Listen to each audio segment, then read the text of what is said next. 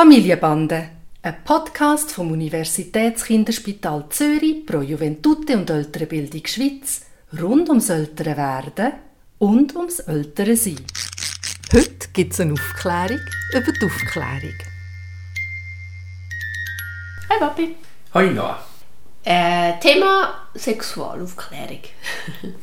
ich habe jetzt in der letzten Zeit ab und zu so ein Gespräche gehabt mit Freunden, Freundinnen von mir zum Thema, wo ich gemerkt habe, es wird wahnsinnig unterschiedlich gehandhabt. Also was für mich so ein neu ist, ist, dass der Tani vor allem in der Schule halt ähm, einiges gehört und heimbringt und das halt mehr ein Thema ist, wo von außen auch an uns angetragen wird. Also wir haben schon sehr früh sehr offen mit den Kindern über das Thema geredet, aber ich habe das Gefühl, immer so ein ganz ihrem Interesse und ihrem Alter entsprechend. Also wenn irgendwie Thema Sexualität, irgendetwas in diesem Rahmen aufgekommen ist, oder Babys oder was weiß ich, habe ich gut angelassen, was was sie eigentlich interessiert, was mhm. sie fragt und habe versucht dann genau auf das zu antworten. Wir haben Bücher, die wo, wo so ein bisschen aufklärend funktionieren, aber ohne allzu viele Details. Und das ist so ein bisschen der Rahmen, gewesen, wo, ich, wo mir sie so ein bisschen langsam als Thema angeführt haben. Ich weiß nicht, ob das gut ist oder nicht, ob es es zu früh gibt oder nicht, aber ich sehe, dass es nicht alle so handhaben. Es gibt Kinder, die sind jetzt in der Schule im gleichen Alter wie der Tani mit 8 noch gar noch nicht aufgeklärt und andere, die wirklich ähm, auch solche, die, die, mit sehr vulgären Ausdrücken darüber reden. Also es gibt so ein eine recht breite Palette, finde ich. Also das eine ist so ein bisschen, wenn ist gut, dass man aufklärt und wie. Und das andere, was ich jetzt eben merke, ist eben, wenn der Tani mit so einem Thema heimkommt oder der Nave etwas fragt, wo irgendwie, die sind 8 und 6 und ich ihnen altersentsprechend antworte, was passiert denn zum Beispiel mit dem Juval, der nebendran ist, der 3 ist, wo das aber genauso gehört, aber bei ihm ist es dann wie nicht altersentsprechend, also ihm würde ich jetzt, wenn nur er da ist, würde ich viel weniger ausführlich antworten. Also das sind gerade Haufen Fragen und ich bin vielleicht sogar um die letzte froh, weil dort, muss ich sagen, dort ist vielleicht etwas, wo ich dir etwas Neues beibringen kann oder einen Gedanken dazu kann bringen Aber bei der ersten Sache ist mir einfach nur wohl bei dem, was du mir schilderst und wo ich nicht so viel kann Neues dazu bringen Also du hast Stichwörter gesagt, wie dass ihr einen Haufen Büchlein habt. Du hast Stichwörter gesagt, wie dass wenn Kinder fragen, dass sie probieren, offen darüber zu reden, wenn die Fragen kommen.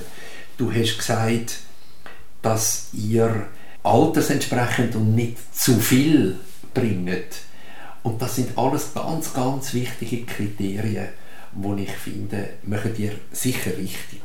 Da gibt es ja ganz viele Diskussionen darüber. Ich glaube auch, dass Sexualaufklärung, und wir müssen nachher noch darüber reden, was du überhaupt darunter verstehst unter Sexualaufklärung, dass das etwas ist, wo in erster Linie die Basis dazu soll im Elternhaus gelegt werden. Und zwar früher. Und wenn ich sage früher, dann fängt es bei mir schon an, dass man zum Beispiel über die, die männlichen und die weiblichen Organe redet, dass die einen Namen hat, wie man das in der Familie nennt. Das ist nämlich überhaupt nicht in allen Familien so. Und da haben wir schon eine erste Schwierigkeit. Ich weiß nicht, ähm, wie sagen ihr im männlichen Genitale und wie sagen ihr im weiblichen Genitale? Ja, das ist wirklich eine gute Frage. Wir haben so lange darum gemacht. Es hat sich dann wirklich von alleine eingebürgert, weil ich habe gemerkt, wir haben ja die Heime haben mir Penis gesagt und Scheide. Und ich habe gemerkt, wie irgendwie der Penis, das ist mir einfach nicht einfach über die Lippen gekommen und Scheide würde man heute korrekterweise auch nicht mehr genau. sagen, genau, würde man wohl was sagen, oder? Und das ist irgendwie auch schwierig gewesen, das so zu sagen. Und wenn es dann so verklemmt überkommt, dann habe ich das Gefühl gehabt, ist es ja nicht die richtige Message. Was sich bei uns einbürgert hat, ist, dass wir anstatt Penis sagen wir Bulbul, das ist wie der Penis auf Hebräisch, aber auch eher so eine liebevolle Art zu sagen. Und Scheiden ist Scheiden bei uns. Vulva ist Scheiden bei uns. Ja. Also, ich finde, es spielt überhaupt keine Rolle, wie man es benennt. Finde ich. Man muss es einfach benennen. Und auch ich habe mit Penis und Vulva eigentlich Mühe, weil das sind latinische, korrekte technische Wörter. Und dann gibt es aber auch Verniedlichungen, wo ich manchmal auch nicht so einfach finde. Also Pfeifeli oder Schnäbeli. Aber es ist mir auch gleich, die Hauptsache die Leute reden darüber. Mhm. Übrigens geben wir auch Kurs für Kinderärztinnen und Kinderärzte, weil wir gemerkt haben, dass viele auch auf eine Art wie verstummen, wenn sie zum Beispiel eine körperliche Untersuchung machen. Benennt man jetzt so das Herz ablassen und die Lunge und dann äh, da unten mhm. kommt dann Schweigen, oder? Und das sind, das sind sicher auch nicht gute Vorbilder und wir, wir ringen auch darum, eben das gerade als Aufhänger darüber zu nehmen, die Eltern zu fragen, wie nennen denn eigentlich sie es? Also wichtig ist und damit, wenn wir jetzt äh, über Sexualaufklärung schon nur als Basis darüber reden, dass man die Organe benennt, sind wir gleich nach der Geburt, es eigentlich damit anfängt. Mhm, stimmt. Was verstehst du eigentlich über Sexualaufklärung? ähm, ich glaube, für mich gibt es ein bisschen zwei Hauptaspekte. Das eine ist einfach so ein bisschen das Technische, sagen wir. Was passiert in der Sexualität?